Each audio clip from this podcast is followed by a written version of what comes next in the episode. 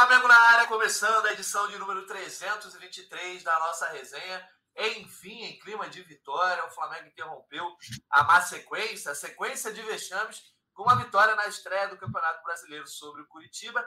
3 a 0 com boa atuação, festa no Maracanã.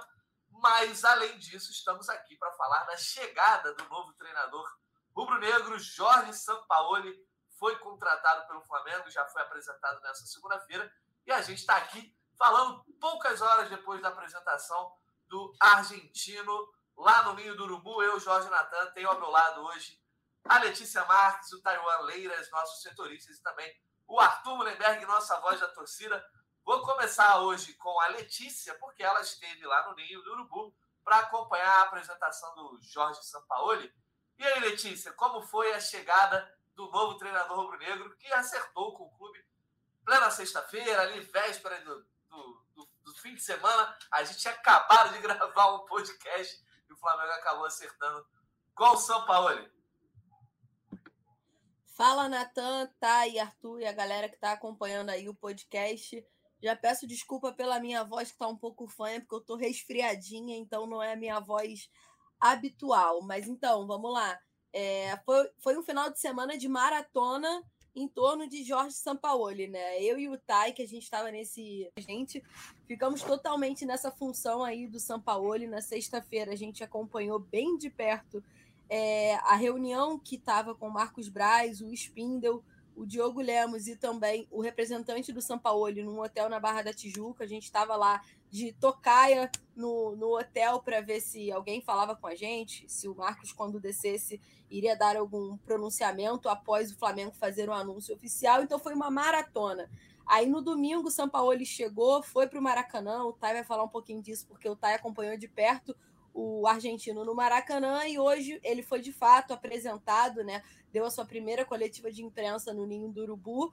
Coletiva essa que, assim, eu achei bem boa. Tiveram alguns pontos importantes que, que foram para esclarecer de fato, acho que as principais dúvidas que quem acompanha o São Paulo, quem acompanha o Flamengo e claro que os torcedores do Flamengo também, para entender o que, que ele vai querer desse Flamengo, né? O São Paulo tem um DNA rubro-negro, como o Landim falou, aquele, aquela intensidade que é um dos principais motivos para ele ter sido contratado, que está em falta no Flamengo nos últimos jogos e que está assim na temporada. Então, como ele vai retornar isso, né? Ele fala um pouquinho do jogo posicional, falou de usar três zagueiros, falou também do Gabi e do Pedro, rasgou elogios ao Gabi, lembrou o Gerson. Então, eu acho que ele aproveitou a coletiva para falar um pouquinho de tudo, né? Respondeu praticamente, praticamente não, acho que ele respondeu tudo que foi perguntado. Foi bem legal, assim, uma coletiva até rápida, eu diria. É, ele me parecia muito, talvez, acelerado para já dar o primeiro treinamento, né? Porque foi logo depois da, dessa coletiva, ele já foi para o campo. A gente teve até que sair muito rápido do ninho, porque a atividade, obviamente, foi fechada e foi a primeira atividade do São Paulo no gramado do Ninho do Urubu, ele que falou que vai precisar fazer um diagnóstico de cada jogador, não só é, físico e esportivo, mas também do emocional. Então, vamos falar a verdade, Natan? Estou muito curiosa para ver como vai ser esse Flamengo de São Paulo.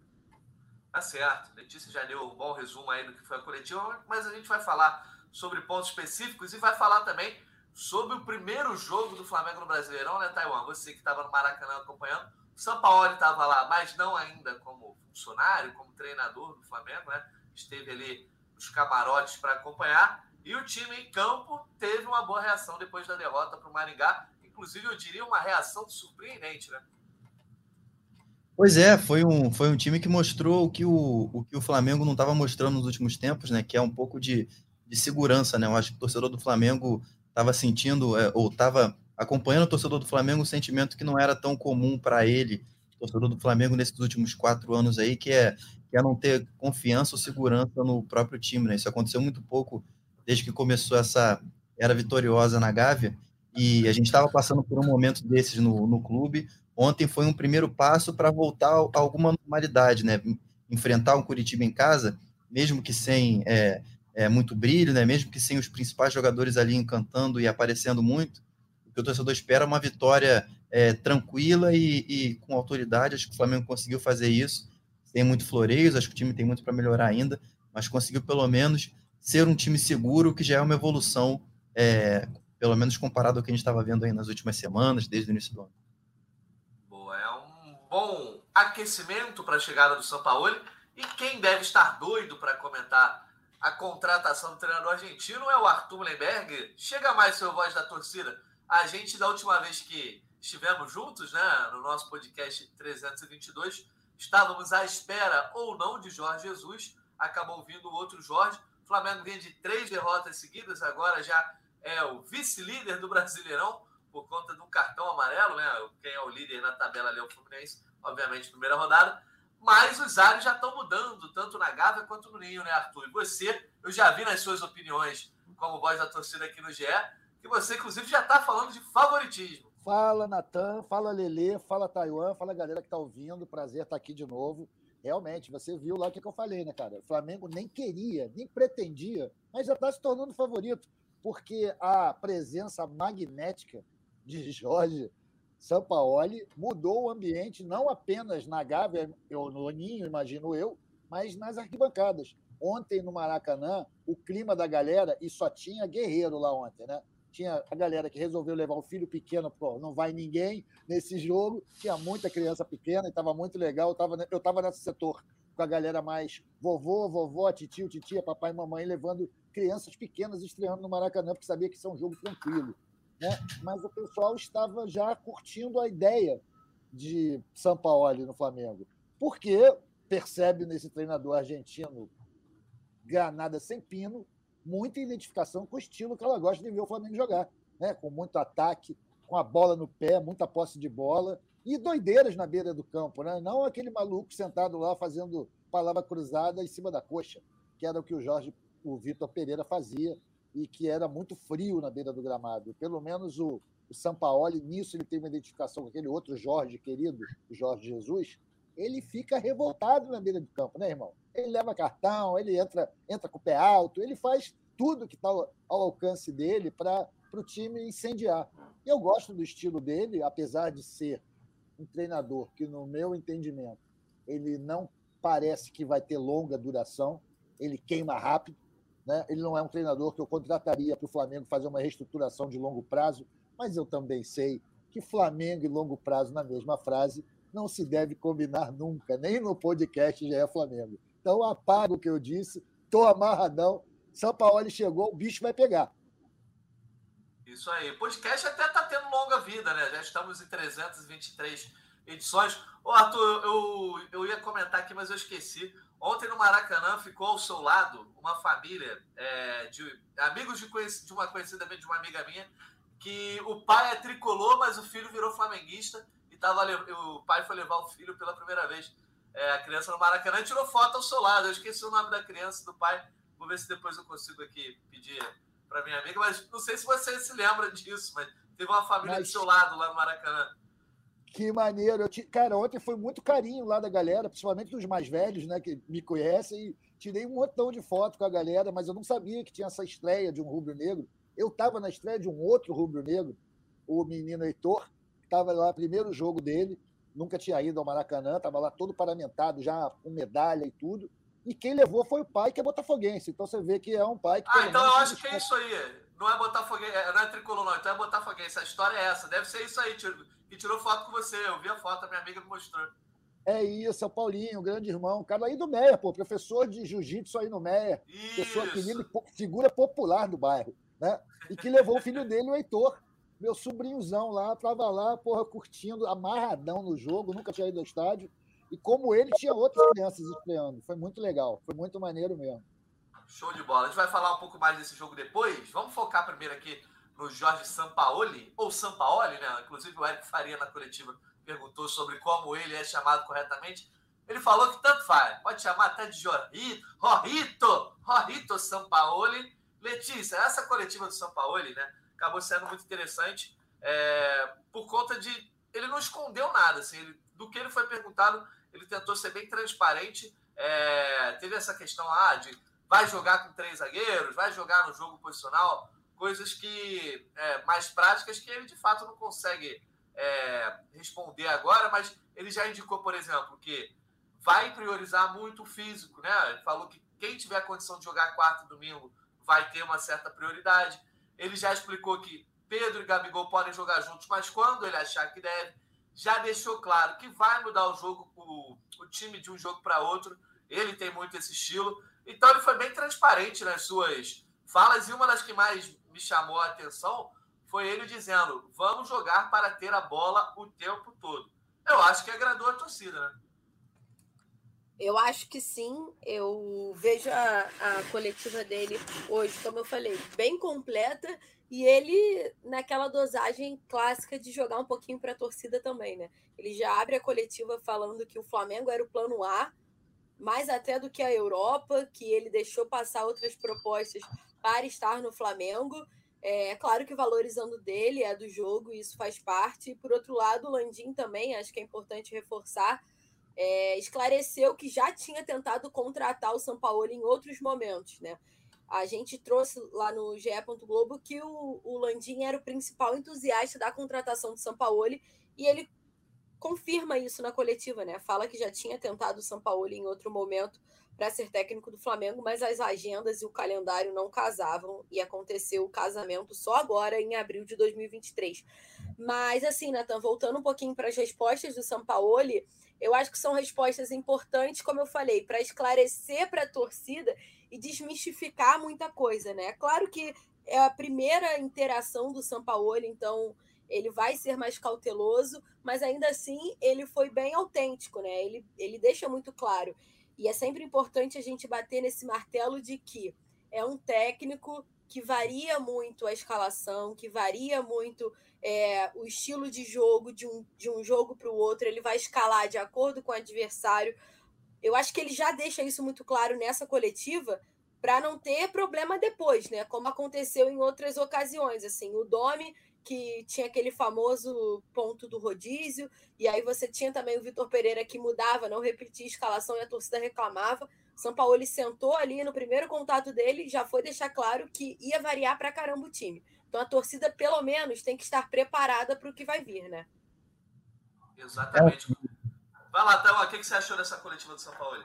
Não, perdão, só para comentar, Leite, você estava falando sobre é, a empolgação né, do Landim com essa contratação e ela estava lá nos bastidores e, e, viu bem. A gente também acompanhou durante a transmissão ali, naquele, naquele off antes e também depois na própria apresentação, assim, a, a empolgação do Landim, de fato, o sorriso que ele estava no rosto de acertar com, com o Sampaoli, quase deu um abraço nele ali numa hora. Então, ele, é, nos bastidores, de fato, era o, o grande entusiasta, assim, era o, a pessoa que estava mais animada com a, com a é, oportunidade, né, com a chance de ter o Sampaoli no, no comando do Flamengo. E acho que ele mostrou também, deixou transparecer isso um pouco também durante a apresentação. E o que mais que você viu de interessante aí nessas respostas do São Paulo? Inclusive, ele falou que pediu o Gabigol no Sevilha, não foi possível. Então, né, certamente o Gabigol é um jogador que interessa ele, né? Que, que, que, vai ter bastante espaço. Eu achei assim uma coletiva muito boa, muito sincera nesse sentido, assim, de, de que o que ele pôde falar, ele, ele comentou. Obviamente não dá para a gente traçar, por exemplo, ah, qual vai ser a escalação do Flamengo. Mas eu acho que uma das respostas que mais me chamou a atenção foi muito sobre essa questão física. Deu para ver que quem não estiver bem fisicamente vai ficar uhum. para trás nessa fila. É, e já era algo que a gente ouvia, assim, é, mesmo das pessoas, que o, o Flamengo agora vai ter uma exigência né, de intensidade eu acho que já tinha esse movimento assim um pouco também com o Vitor Pereira, mas o trabalho não deu certo por vários outros motivos que a gente já cansou de falar aqui. Mas o Flamengo do, do Jorge Sampaoli de uma outra maneira, né, é, preferencialmente de uma maneira é, é, mais bem sucedida, vamos dizer assim, é, pretende também ser um time bastante intenso e que vai ter é, como uma das armas o físico, mas para potencializar esses talentos, né? E, e, você falou dessa resposta sobre é, estilo de jogo eu também é, destaco umas outras que, onde ele, em que ele falou que é, é, o quão importante foi o, o, o, o, elenco do Flamengo e a qualidade desses jogadores, os jogadores que o Flamengo tem à disposição, foram primordiais para que ele aceitasse e colocasse o Flamengo como plano A, né, como ele disse no discurso dele. Então, se a gente falava antes de um, de um Flamengo que, que é, não estava tão adaptado assim ao estilo do treinador, no caso Vitor Pereira, que queria colocar um, um esquema em que as principais estrelas os, os principais nomes não estavam 100% à vontade com as funções que estavam fazendo. A gente vê um São Paulo, pelo menos numa chegada, é, se colocando como é, à disposição para encontrar a melhor posição para esses jogadores, é, se colocando como, é, vamos dizer assim, coadjuvante, né, e colocando os atletas como protagonistas e dizendo que é uma das razões para que ele tenha aceitado o Flamengo, ou a principal razão, é a qualidade dos jogadores, é o elenco poderoso que o Flamengo tem, um elenco que, para ele, né, pelo menos na visão dele, na teoria, combina com o estilo de jogo que ele quer apresentar. Então, esse eu acho que é um, é um bom indício é, de uma teoria, né, que a gente vai ter que ver se se confirma na prática. Eu vou te passar a bola aí, depois a gente comenta um pouco mais. Eu queria falar também um pouquinho sobre a relação dele com o Gerson. Show de bola, pode ser. Eu vou só perguntar para o Arthur aqui, porque a gente estava em off, né, Arthur? E você elogiou a coletiva de São Paulo, é, comparando até com a coletiva do Jorge Jesus quando ele chegou lá em 2019. Deixou para. Deu para dar aquela animada na torcida, né? E como a Letícia já frisou, ele fez questão de fazer alguns afagos à nação. É, eu queria aproveitar a, a, última fala do Taiwan, que porra, definiu muito bem a, a, essência do que o Jorge Sampaoli disse ontem, ou Sampaoli, né? Estamos aí nessa discussão. Pode ser São Pauli também, já pensaram nisso? São Paulo, que legal. Olha que maneiro. é homenagem àquele time de Hamburgo, né? Das, da, da, dos piratas, pô, ia ser muito legal. É o seguinte, Taiwan, eu acho que o mais legal da fala dele, por isso eu fiquei admirado com a segurança com que ele se apresentou à torcida do Flamengo e à sociedade em geral, né, a sociedade brasileira, é que ele colocou no meio da fala dele a vacina que todo mundo quer ouvir, todo mundo quer ver um bom futebol, que é o seguinte: vou colocar em campo sempre a melhor formação para de acordo com o adversário.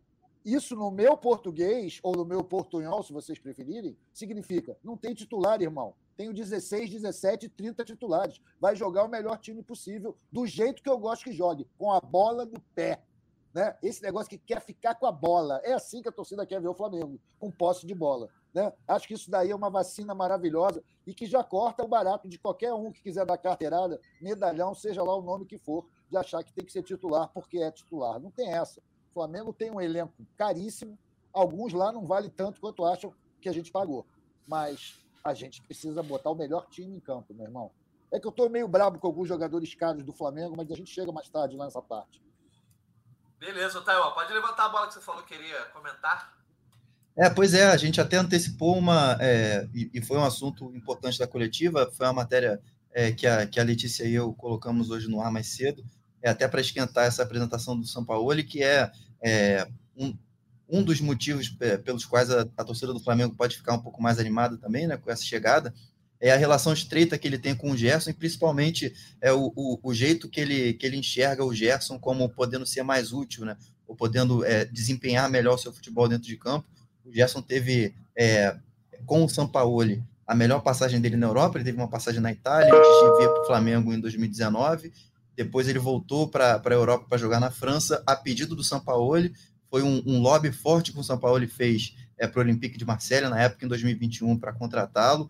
É, o clube francês chegou a, a, recuar na negociação em alguns momentos, é, é, duvidando ali um pouco do custo-benefício, mas o argentino bateu o pé e o, o Gerson deu resultado, sendo um jogador muito importante para o Olympique, tendo a, a temporada mais é, é, artilheira e também de mais assistências, né, de mais passes para gol da carreira dele, é, da carreira inteira dele.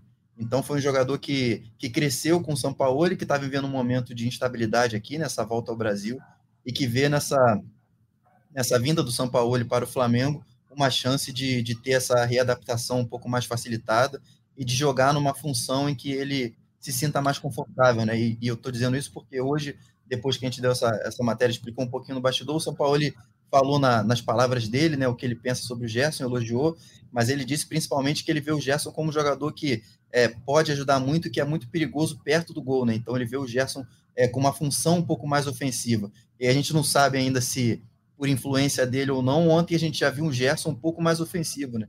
Tanto que o Gerson apareceu, mas ele participa do gol do, do Ayrton Lucas, que abriu o placar. Ele sofreu o pênalti que o Gabigol é, marcou no segundo tempo para fazer o 2 a 0 então já foi o Gerson um pouco mais é, participativo, né, já dando um, um, sinal de reação e estando um pouco mais perto do gol, com um pouco mais de, de liberdade, né, vamos dizer assim, para atacar. Eu acho que a gente, a gente pode esperar, acho que é seguro esperar, é, pelo que a gente ouviu, eu, eu e a Letícia e o Fred também, e pelo que o São Paulo falou hoje, eu acho que é, é seguro a gente projetar um Gerson um pouco mais ofensivo, um pouco mais é, participando ali do, do fim das jogadas, das finalizações, do que a gente viu até agora nesse início de ano.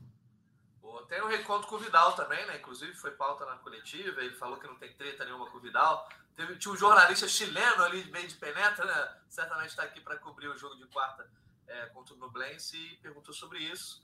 É, o São Paulo negou essa rusga. Mas, ô Letícia, vamos lá, para a gente encaminhar essa reta final aí de Jorge Sampaoli. Vou te fazer uma pergunta. Jorge Sampaoli tem contrato até o final do ano que vem, então o Flamengo vai dar um ano e meio aí para ver o quanto né, vai funcionar ou não. Mas nos últimos trabalhos, de, trabalhos dele, ele não tem tido vida tão longa, né? No Olympique, por exemplo, ele sai no começo da segunda temporada por conta de divergências. Aconteceu a mesma coisa é, no Atlético Mineiro, agora no Sevilha, é, na sua primeira temporada, ele sai é, por opção do clube. Uh, mas a gente já viu na carreira de São Paulo diversas, diversos rompimentos por vários motivos. Eu vou te fazer a pergunta que é um exercício de futurologia. Vamos ativar o modo mãe de Ná. Jorge Sampaoli vai dar certo no Flamengo? Qual é a tua opinião? E o que, que é dar certo? É dar certo por seis meses, conquistar uns títulos esse ano, e aí o ano que vem a gente vai ver?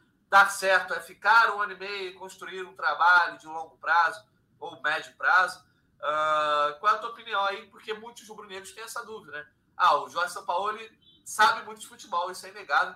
Quem acha o São Paulo mau técnico né? Pelo amor de Deus, acho que está um tanto quanto enganado, mas sim, tem um combo complicado ali. E quando você junta dois ambientes, né? Um time muito conturbado como o Flamengo, um clube conturbado e um técnico também tem a carreira conturbada, é uma mistura bem inflamável. E aí eu quero, quero saber a tua opinião. Vai dar certo, não vai dar? O que, que você acha? Qual a tua projeção?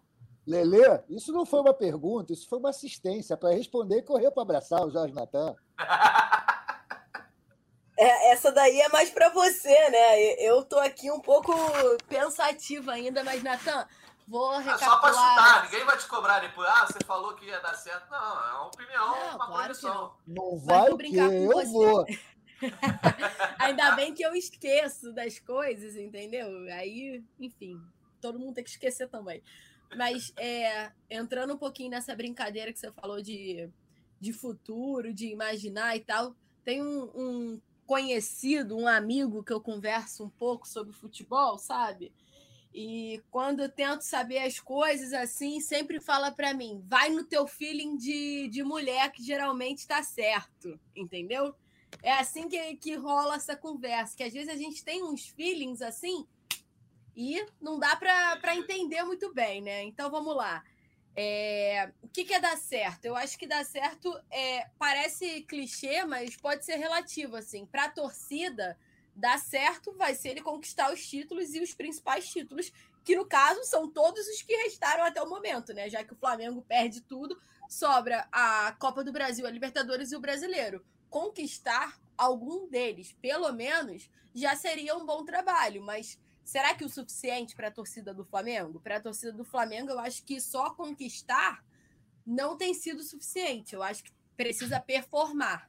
É, não à toa, o técnico que é mais lembrado e mais saudado é o Jorge Jesus, porque ele performou e conquistou. O Rogério Ceni conquistou sem performar, assim, 100% do tempo, né? E a mesma coisa o Dorival Júnior. No início da, da, da, passagem até tiveram alguns momentos, mas depois já não tinha nada que encantasse tanto assim. Então, o Sampaoli e qualquer técnico hoje, depois de 2019, para dar, dar certo na visão da torcida, vai precisar performar além de ter só os resultados.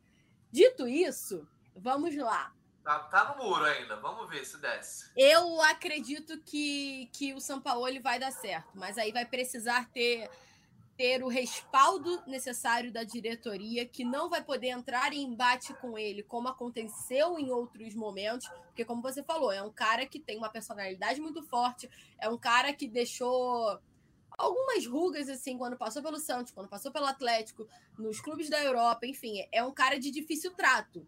Vamos ver como é que ele vai se portar aqui diante de uma diretoria que, na maioria das vezes, é tranquila até mas vamos ver como é que vai ser. Não, assim, eu é acho que não é uma. Di...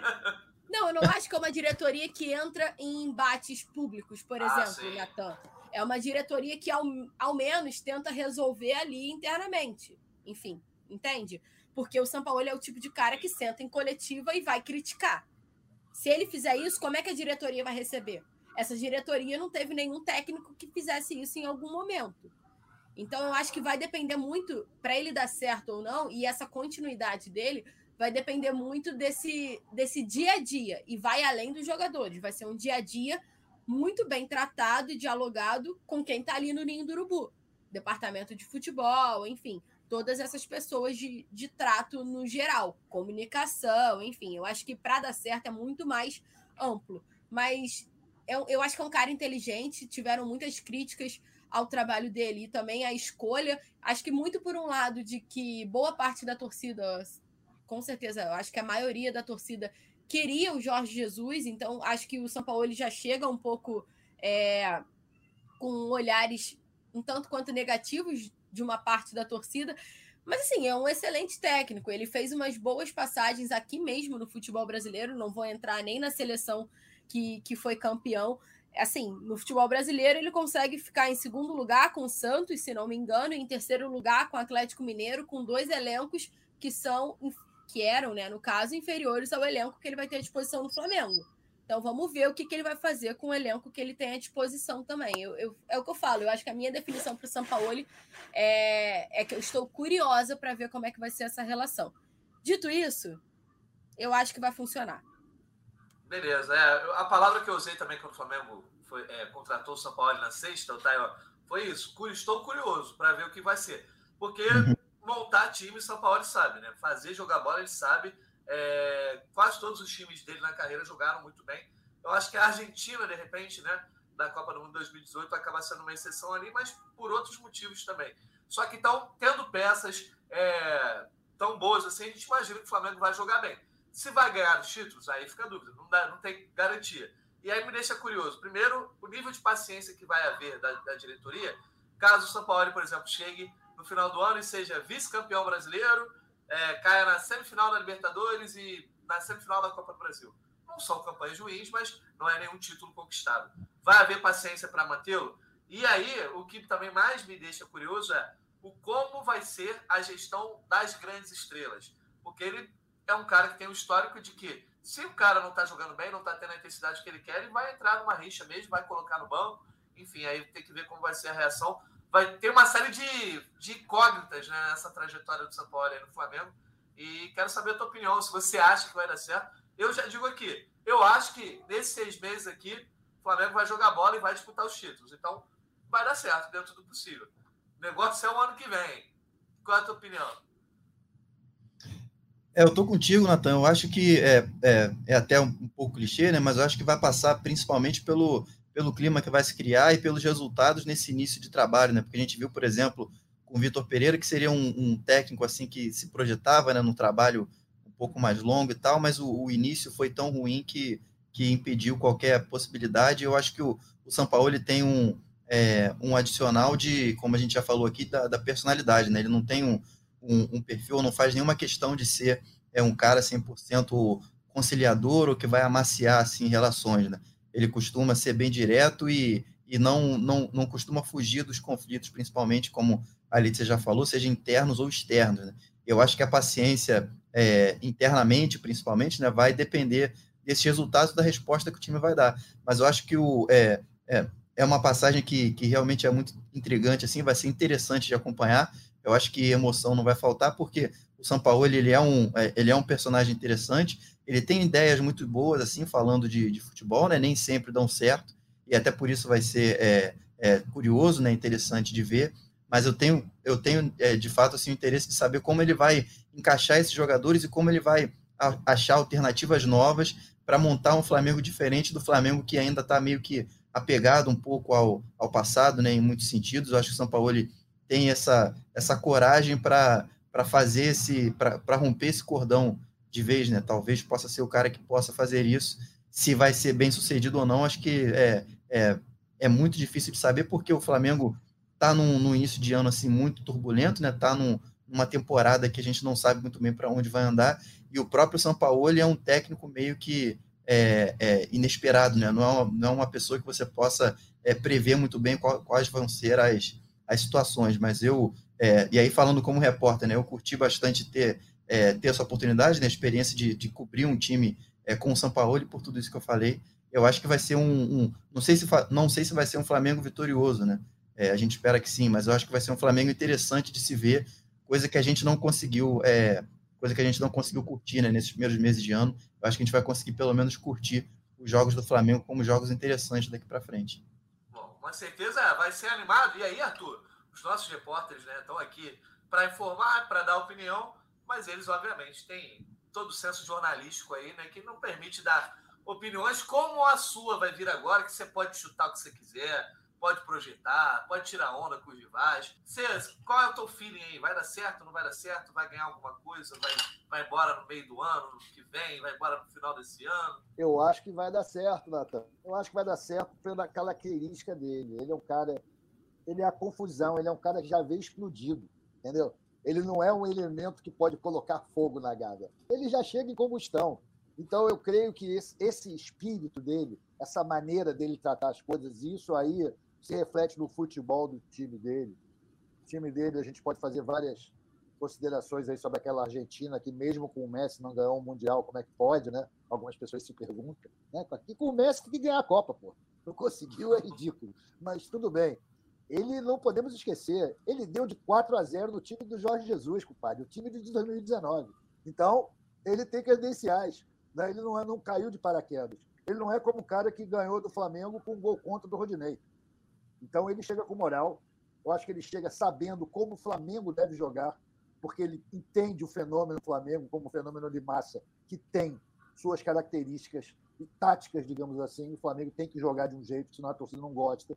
É com a bola no pé. Ele já falou que vai ficar. Então, o Flamengo, acho que pela qualidade do elenco, a disparidade financeira aqui entre ele e os outros clubes, o garante, pelo menos em fases decisivas, dessas competições mata-mata. Coisa que o Renato provou. E mesmo com treinamento vagabundo, meio feito nas coxas, na brodagem, um vamos lá porra organizado, o Flamengo chega.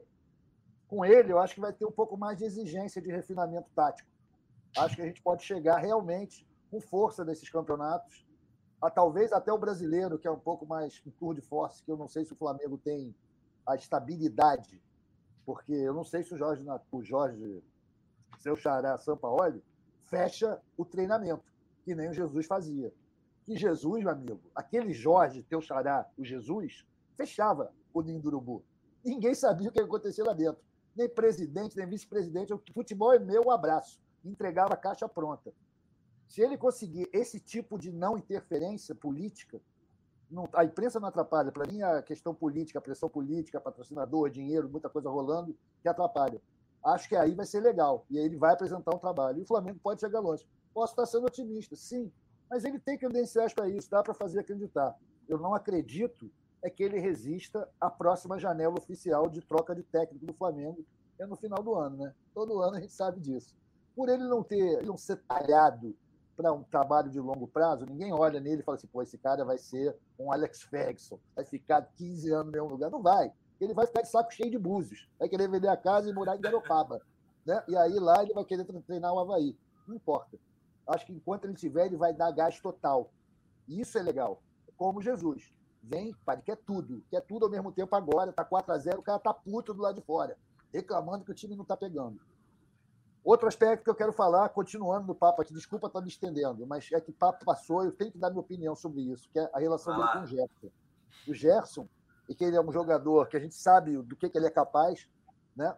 Sabe, sabia do que, que ele é capaz também entender suas limitações. O, o Jorge Sampaoli acha que ele não tem essas limitações. Chegou, botou o cara lá no Olympique jogando na frente, peladeiro máximo, né? Total liberdade para interferir no campo em todos os lugares. E ele chegou assim, o Gerson, aqui, nessa sua chegada. Desde que a gente, a gente comentou já isso. A sua livre movimentação aparecendo em todos os lugares do campo. Só que, infelizmente, fora de forma, fora de ritmo, aparecendo em todos os lugares do campo, fazendo merda, estragando, perdendo a bola, entregando o jogo, fazendo pênalti. Tudo bem. Se de repente São Paulo consegue fazer com que ele volte à forma, ter confiança para ele, ele volte a jogar bola, porque mesmo ontem ele também estava soltinho e tudo, mas também, meu amigo, lá atrás fez altas artes. Altas artes. Não é o caso. Esse meu longo arrazoado eu quero levantar aqui uma questão para vocês que são repórteres e trabalham com fatos e não com boatos, como eu. É que tem uma galera aí, amigos meus da Flagrana, E eles falaram o seguinte: que o spread entre vender o nosso amigo Gerson para o Olympique e comprá-lo paga a multa rescisória do São Então, o São Paulo já vem pago. Já chegou aqui com tudo certo. Ele já está. Faça, haja o que hajar, está tudo certo. O São Paulo vai trabalhar sem essa pressão financeira. Ou seja, ele também é um ativo financeiro, Jorge São Paulo. E também agrada aos executivos, o pessoal lá dos Blues, que curtem fazer um negócio bonito, que dê lucro, dê operação com lucro. Né? Esses caras são bons, podiam ter um banco. Aliás, já já serão. É isso. Terminei, terminei. Era só isso que eu tinha a falar.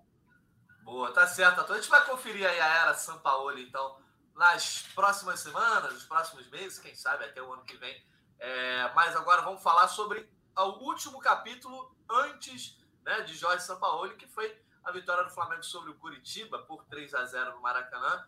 É, o Flamengo surpreendendo, jogando é, o futebol, obviamente, não foi artista, né? Não foi aquela coisa, como diria o outro Jorge, não teve a nota artística tão alta, mas de fato o futebol é efetivo, controlou bem o jogo. E aí o Ayrton Lucas, o Gabigol de pênalti e o Pedro também é, construíram esse placar de 3 a 0 que coloca o Flamengo largando bem nesse Campeonato Brasileiro. Vou passar a bola para o Taiwan, porque ele estava lá. E aí, Taiwan, a gente viu algumas atuações individuais boas de jogadores que não vinham também. Teve o Ayrton Lucas, que, mais uma vez, é, vai muito bem nesse começo de temporada, marca um gol, inclusive, que eu acho que foi decisivo para esse jogo, assim, né? Deu confiança para o time, abriu bem, tirou um certo peso, mas também você teve outros jogadores que cresceram durante é, a partida, não vinham atuando tão bem, como o próprio Gerson, que você já comentou. Como foi esse Flamengo aí, o último Flamengo de Mário Jorge? Pois é, eu acho que o, o, o Mário Jorge foi um dos. É, a gente estava falando aqui antes, né, que treinador não é não é, é estrela, né, coadjuvante, jogadores é que aparecem. Mas o Mário Jorge ontem eu acho que foi um dos protagonistas desse jogo, porque ele chamou a responsabilidade, né, ao mudar o esquema, ao tirar o Pedro, principalmente, colocar um Flamengo diferente. Ele poderia ter feito ali o, o que todo mundo esperava, né, como ele fez contra o Maringá, coloca o time do 1 a 11, que normalmente que a torcida já esperaria, e tira a responsabilidade, né? Ele não fez isso, ele, ele, ele chamou para ele a influência ali no jogo, e a gente pode até discutir aqui, né? Provavelmente a gente vai falar sobre isso, se, é, se era necessário ou não tirar o Pedro para a atuação melhorar, né? Para o time do Flamengo conseguir evoluir, eu até acho que não.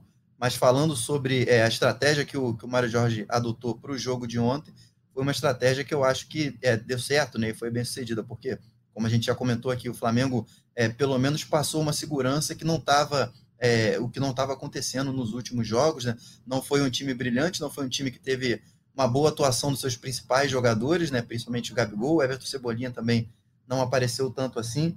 Por outro lado, Everton Ribeiro e Gerson, eu acho que evoluíram assim, em relação aos últimos jogos que a gente viu deles, eu acho que eles tiveram um desempenho um pouquinho melhor. Não, foi um Flamengo que, que foi um pouco mais, que jogou um pouco mais próximo, né? Acho que a entrada do França é, melhorou bastante. É, a gente pode, de novo, discutir se precisava tirar o Pedro para isso, mas tirar um atacante colocar um jogador mais com característica e função de meia, eu acho que ajudou o Flamengo a ser um pouco mais próximo ali, né? O Flamengo jogou mais com a bola e jogou com jogadores mais próximos, assim. A gente viu o Gerson aparecendo um pouco mais, Everton Ribeiro se movimentando, Matheus França. Eu acho que a presença dele ali é, é, ajudou o Flamengo a ser um pouco mais é um pouco mais coeso, né, como time e, e a ter uma, uma, uma atuação um pouco mais ofensiva, apesar de não ser tão criativa assim ia fazer um jogo que foi controlado o tempo todo, né? Apesar de ter sido contra o Curitiba, que não é uma equipe tão forte assim, o Flamengo fez jogos é, é terríveis contra equipes do nível ou até piores do que o Curitiba. Alcas recentemente, Maringá nem se fala. É, o Independente Del Vale também não é da, das melhores equipes que a gente já viu nos últimos tempos. Então foi um Flamengo que fez jogos ruins com, com equipes de nível baixo. Ontem pegou uma equipe que deve brigar ali é, nas últimas posições, deve brigar para não cair, mas fez o que se esperava dele, ganhou com autoridade sem ser ameaçado. O que mais de positivo a gente tem para falar nesse jogo, Letícia? Né? A, a, zaga formada pelo Fabrício Bruno e Léo Pereira, e obviamente ali a defesa que teve o Wesley como titular na lateral, e isso também foi certa personalidade do Mário Jorge. Eu discordei até dele tirar o Pedro, mas teve seus méritos no jogo também. É... e o, a defesa passou em branco, que eu acho que é uma grande notícia depois dos resultados aí que o Flamengo apresentou, inclusive a goleada do Fluminense. A defesa ter passado em branco, não ter levado gol, eu acho que foi um fator importante, porque de fato pareceu mais arrumada, é, apesar do, do, pouco tempo que o Mário Jorge teve para treinar. Né? Com certeza, Natan. Eu acho que ele promoveu algumas mudanças que mexeram de fato ali no, no elenco, na torcida, e foi um cara de muita coragem, né? Porque você colocar o Pedro no banco e deixar o, o Gabi jogando um pouco mais avançado, o Gabi sem fazer gol, enfim, teve que ter coragem para ele fazer isso. Colocar o Wesley, que é um menino muito jovem na lateral também, mesmo com o Varela não tendo boas atuações, também é uma decisão assim que poderia ter respingado para ele negativamente. E você tem também a zaga, né? Porque claro que o Davi Luiz sentiu dores e tudo mais, isso fez com que o Léo Pereira voltasse ao time titular e tivesse como dupla o Fabrício Bruno. Não sei vocês, mas hoje, para mim, é a melhor dupla de zaga, assim, pelas atuações que, que, tem, que tem acontecido. O Léo já merecia voltar para o time titular, assim, recuperar o espaço depois que, que ficou machucado há algum tempo. Ele não estava tendo espaço mais com o Vitor Pereira, né? O Vitor Pereira, mesmo utilizando três zagueiros, o Léo não estava entre as escolhas dele na, no final da passagem, né? Então, acho que o Léo voltar voltar assim bem, o Fabrício Bruno ter tido uma boa atuação também, quase que fez um gol, né? Zagueiro artilheiro quase que, que marca um, um gol de cabeça, mais um. Então, assim, eu acho que você pontuou muito, muito bem, Natan. A defesa ter feito, não ter sofrido gols foi um ponto positivo. E claro que você. Cara, eu acho que eu não consigo ter outra palavra, né? Então, eu tô muito curiosa para ver o que, que o São Paulo vai fazer já na quarta-feira, entendeu? O nome dele já tá no bid, a documentação já tá sendo toda acertada. Então, assim, que, que ele vai fazer? Vai manter o Fabrício Bruno e o Léo Pereira? Vai jogar com três? Enfim, não sei. Vidal aí recuperando ah, uma informação também, já tá lá no site. O Vidal, depois que teve aquele edema no cotovelo, né, que precisou passar por uma cirurgia, ele já tá treinando normalmente, é, já tá recuperado. Então o São Paulo ele já ganha aí mais uma opção para a gente ver como é que ele vai montar aí. O Gerson já mudou a, o ânimo jogando, no, nessa última partida. Eu acho que, que dá uma levantada assim. Não acho que ele foi excelente, mas acho que você já viu uma, um, uma vontade maior ali, não só do Gerson, mas no geral, assim, de todo mundo. A análise do Tai foi muito boa, ele pontua essa, essa melhora um pouco do Gerson, do próprio Everton Ribeiro também, enfim. É, conseguiu fazer o, o básico para vencer o Curitiba. Eu acho que, que essa é a frase do jogo de, do fim de semana da estreia do brasileiro. E o Arthur, foi um jogo que, né, que além do que a gente viu ali com relação à melhora do time, principalmente aos dois últimos jogos, né, contra Maringá e Fluminense, é, teve outros fatores que fizeram do domingo um domingo interessante para o Flamengo. Primeira quebra do jejum do Gabi, né, batendo pernas, inclusive batendo muito bem, encerrando esse jejum tão incômodo de 10 jogos que ele vinha vivendo. Inclusive comemorou de uma forma muito mais emotiva, né, sem tanto aquela tradicional marra boa ali do Gabigol. É, você via que estava incomodando ele. E a volta do Bruno Henrique, né? Que foi um momento de muito festejo no Maracanã. A torcida pediu é, que o Bruno Henrique entrasse, ele entra, é, nem produz tanta coisa, até aparece interessantemente ali na esquerda, mas tudo dito tudo isso, né? O resultado, é, a quebra do jejum do Gabi, a volta do Bruno Henrique e a festa da torcida, me parece que esse clima bom tá voltando aos poucos. E como é fácil, tanto para a torcida do Flamengo, né? Que sempre tem essa coisa do rumo a Tóquio, crise na Gávea, para a torcida é muito fácil virar é, esse interruptor. E parece que esse time está aprendendo a isso também. É muito fácil virar o interruptor assim, porque para mim foi muito surpreendente o Flamengo ter esse resultado, ter essa vitória até com certa personalidade. E esse clima de tranquilidade, clima bom que ficou no Maracanã, do nada. Quando você olha para quinta-feira, você não imaginava o domingo como foi. Então, parece que esse time também tem uma certa facilidade de virar essa chave e falar: pô, agora vai dar, as coisas vão, vão, vão dar certo. Ou eu estou sendo otimista demais? Não, você está sendo otimista dentro da média, Jorge Natan. Porque a verdade é que isso se notou não apenas dentro de campo, com o time ainda todo limitado, não temos um time titular, está sempre no sufoco, o nego está mal das pernas, pessoal, porra, o Santos está inseguro pra caramba, mas né, o Gabigol não acerta uma, porra, ontem as coisas deram certo. Legal, porque o clima mudou, isso é nítido. Você vê em fotografia que mudou o clima tiraram o, o bode da sala, né, irmão? O bode estava ali já desde dezembro, mal chegado. Era óbvio isso. Foi. Aconteceu a mesma coisa quando o amigo Paulo Souza recebeu o seu abraço. Né? Pegou o boné, foi embora. E o Flamengo, apesar de perder para o Internacional, já perdeu em outro clima. Dorival chegou paisão. No outro jogo já tinha mudado o astral.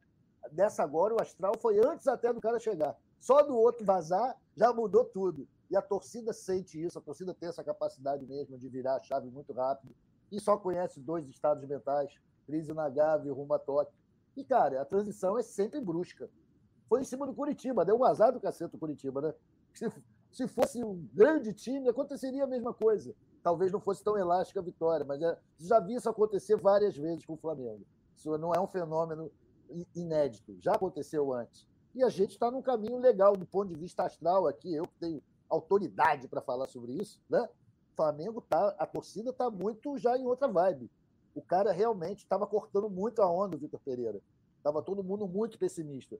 E tanto que você pode notar pela renda de ontem, com 30 mil, aquela prévia de 30 mil na sexta-feira, que é o seguinte: aquilo ali é o pacote, né, irmão? Quem comprou o pacote tá, já está contabilizado. Grande maioria da galera do pacote não foi, mas foram vários pais e mães com nenéns, turistas, o clima estava totalmente bom, tinha cerveja sendo vendida na arquibancada até o fim do jogo, não houve escassez de produtos, os banheiros estavam limpos. Então é um, é um espetáculo, é um programa familiar maravilhoso. Né? Você vê o Flamengo vencendo num domingo de sol, uma coisa linda. Então acho que isso astral todo estava muito leve. É lógico que na hora que o amigo Sampaoli começar a treinar, começar aquele apitinho dele de manhã cedo lá, o bicho vai pegar. Alguns vão para o banco meio puto, o outro vai jogar no time de reserva. Mas é isso. Um, por exemplo, que eu acho que vai comer banco é o senhor Cebolinha. Que ele tem um aproveitamento muito ruim, cara. Ele tenta a mesma jogada 300 vezes, ele não é o Garrincha. Então todo mundo sabe o que ele vai fazer e marcam ele com facilidade, ele perde a bola. E não muda. Parece que não tem ninguém lá para dizer, pô, faz diferente, irmão. Ou então alguém burro que fala para ele, faz a mesma coisa. e o índice de sucesso dele é muito pequeno. Eu não estou pegando no pé dele, não, mas pela grana que ele custou, irmão, se for para reformular, vai começar reformulando por ele. É vender ele com prejuízo. Porque ele não fufou. Ele não entregou nada até agora. Então, abre o olho, Cebolinha, porque eu acho que o Sampaoli vai passar por cima de você, amigo. Mas, assim, tem jogadores que estão numa forma física e astral maravilhoso, como o Beijinho, né? Beijinho tá de brincadeira, né? Beijinho tá voando mesmo na crise, pinto no lixo, curtindo porra toda, perdendo nenhuma chance e fez um golaço ontem. Então, sei lá, eu tô, acho que o clima mudou mesmo e tá, é fácil mudar, cara. Vamos ver quarta-feira contra o Blense. Eu não sei se já tem uma prévia do público de vendidos, né? Essa parcial vai ser importante para a gente avaliar como é que está o nível de confiança da torcida. Eu sei que eu vou. Jogo 9 e meia, eu vou lá para ver o Flamengo estrear na Libertadores de verdade, que aquela estreia lá nem conta, amigo. Aquilo ali nem conta. Aquilo ali foi estreia fake, né? Um paredão falso. Vamos para outra.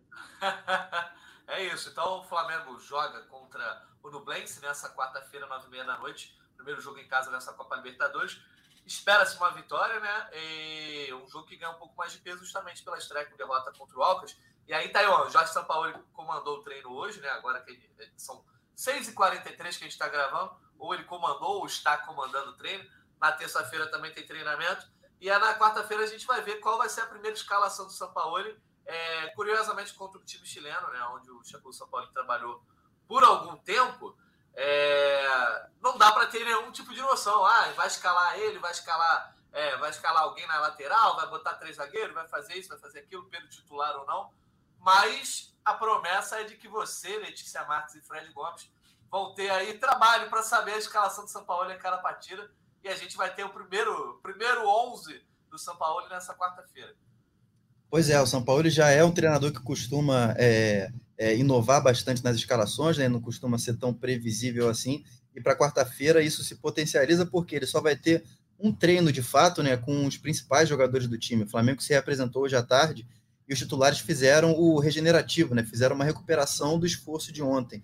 Então, os principais jogadores do Flamengo estavam fora hoje, ele foi a campo o Sampaoli só com os reservas, né, os jogadores é, de menos destaque no elenco. Então ele vai ter amanhã um único dia de trabalho com o elenco completo em campo. para poder montar já o time para estreia no dia seguinte, na quarta-feira, nove e meia do Maracanã. Então é, é, é um Flamengo que, se fosse para apostar, eu apostaria numa formação bem próxima do, do que o Mário Jorge, não sei se com o mesmo ataque, mas bem próximo do que o Mário Jorge fez no domingo. Mas a informação mesmo a gente vai tentar amanhã. Show de bola. É isso, Letícia. Jogo quarta-feira no Maracanã. Daqui a pouco eu vou pedir os palpites. É... Mas a estreia de São Paulo justamente na Copa Libertadores. E a torcida vai certamente vai dar uma animada também. É... Não lotou o Maracanã no domingo, inclusive teve uns mosaicos ali que eu não tinha visto, né? Acho que pelo menos nos últimos tempos nunca tinha visto o Flamengo botar para preencher um pouco das arquibancadas. Dessa vez eu acho que vai ser um pouco diferente. E essa quarta-feira o Flamengo chega não pressionado, mas é bom que vença bem o Nublense para que a situação no grupo, no grupo se esclareça, até porque o jogo seguinte é contra o Racing, fora de casa, a maior pedreira dessa fase de grupos. Né? É, eu acho que você pontuou bem aí na sua, na sua última frase, praticamente, que o Flamengo precisa dar uma resposta na Libertadores, né? Precisa ganhar essa, essa segunda rodada para dar uma aliviada, porque ter perdido na altitude para o Alcas é, deixou tu, tudo um pouco mais complicado. A próxima partida lá com o Racing na Argentina é pedreira, é, é, bem mais difícil. Eu acho que é o jogo mais difícil do, dessa fase de grupos. Então, precisa ganhar na quarta-feira para dar uma aliviada. Eu ouvi vocês falando da, da escalação e vai ser difícil. A missão com o São Paulo vai ser mais complicada do que a que a gente tinha nas últimas passagens aí do Vitor Pereira, enfim. Porque o Dorival acabava sendo o mesmo time, né? Ele tinha sempre uma formaçãozinha já ali, tava tudo funcionando, aí fica mais fácil, né? Com o Vitor Pereira, que era um cara que mudava muito, a gente tinha esse trabalho, e é o que tudo indica, o Sampaoli, é, teremos esse trabalho também para entender é, o que, que ele vai querer fazer em cada jogo, né? Porque vai ser quase que duas vezes por semana. Dito isso, vamos lá. 3 a 0 tá bom para vocês? 3 a 0 então, palpite da Letícia. Arthur Mullenberg, você já falou que vai estar nesse jogo de quarta-feira, nove e meia da noite, Flamengo e no Blanks. Então dá o seu palpite aí também, para ver o teu nível de otimismo aí para esse jogo da Libertadores. É, pô, acho que vai 4 a 0 4 a 0 acho que é um placar possível. Acredito eu que o, que o São Paulo já tenha goleado o Nublense várias vezes na sua carreira chilena, né? Que o Nublense lá é, porra, Série B, Série C talvez. Então, vou tranquilo que os caras vão, vão, vão tremer diante do Maracanã e da torcida do Flamengo, tenho certeza que vai chegar junto, muito afim de ganhar esse jogo. Você acha que esse palpite foi otimista, Arthur Mullenberg? 4x0? Não, acho que foi realista.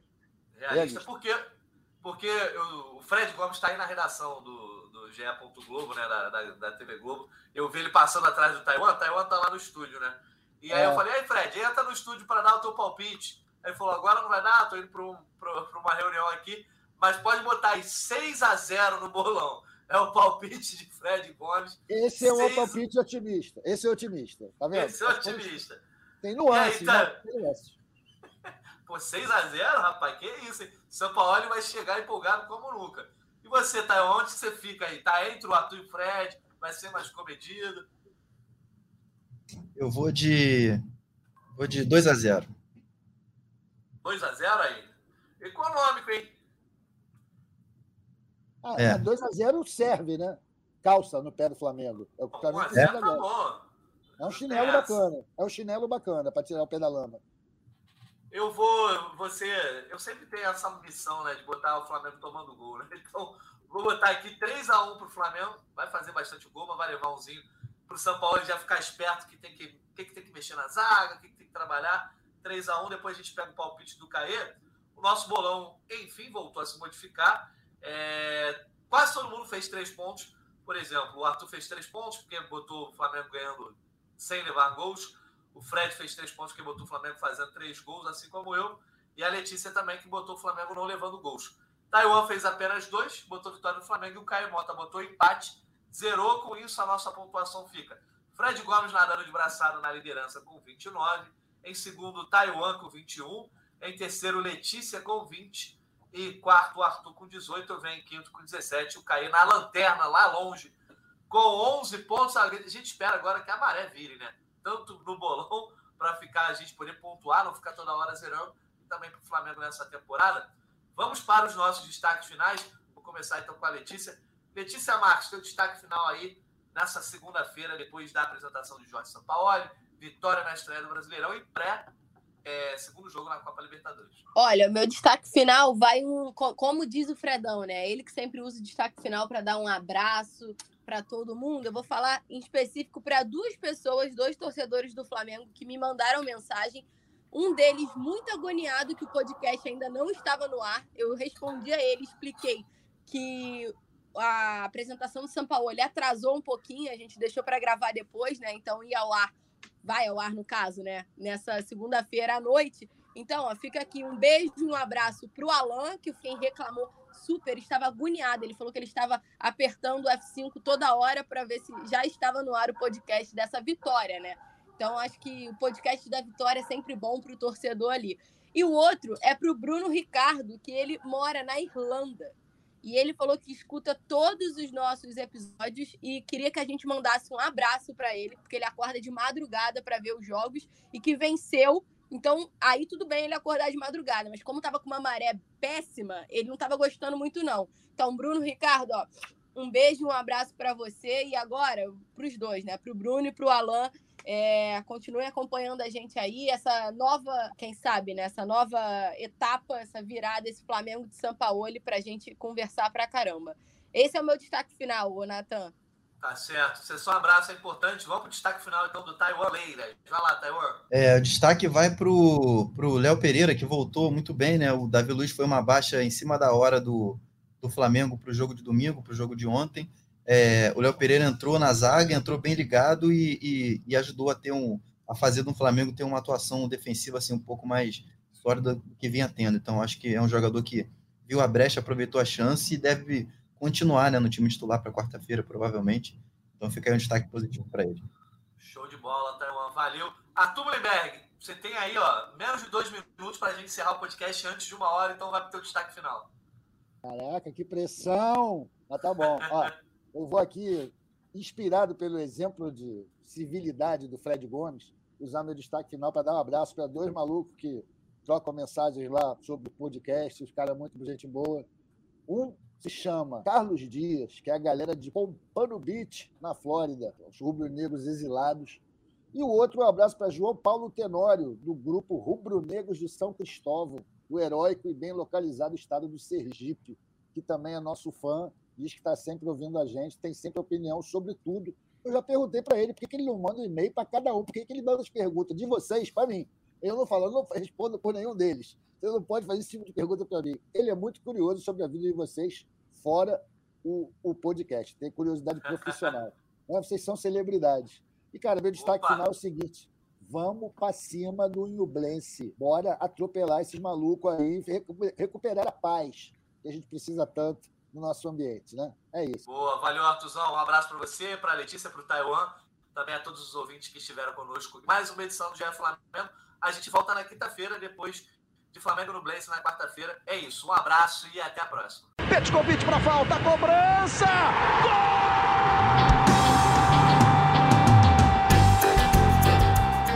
Sabe de quem? Do Flamengo! Do rubro-negro, da nação é o GE Flamengo.